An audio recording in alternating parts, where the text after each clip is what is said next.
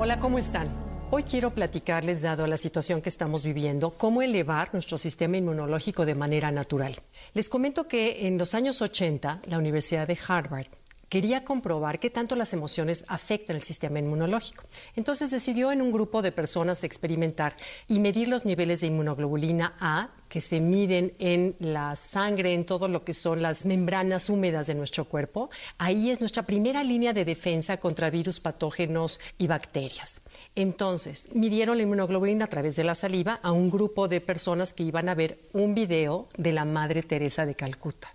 Al final del video, les volvieron otra vez a medir los niveles de inmunoglobulina. Se dieron cuenta que había elevado notoriamente eh, su, sistema de defensa natural con solo observar los actos de bondad, de caridad, de bonita energía que tenía la Madre Teresa de Calcuta. Entonces, bueno, eso fue un gran hallazgo, pero después, unos años después, los científicos de HeartMath deciden comprobar esa misma teoría, pero ahora sin el video de la Madre Teresa de Calcuta. Bueno, los científicos de HeartMath se dieron cuenta que con solo traer a tu mente, a tu corazón, una emoción renovadora, bonita, como las que hablamos la vez pasada, que no importa dónde estés, no importa si estás encerrada en tu departamento, en tu casa, ya no aguantas a los niños, etcétera, tú te encierras un segundito en tu vestidor, en el baño, en donde tú puedas, y traes a tu mente todo lo que tienes que agradecer.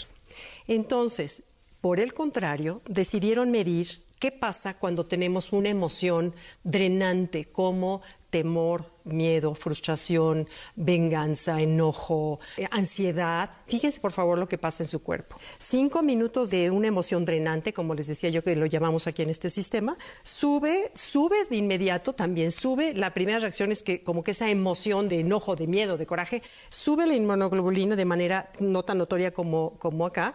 Y durante las seis horas en que se siguió el estudio, nunca recupera la línea base de 35 con la que llegaron las personas.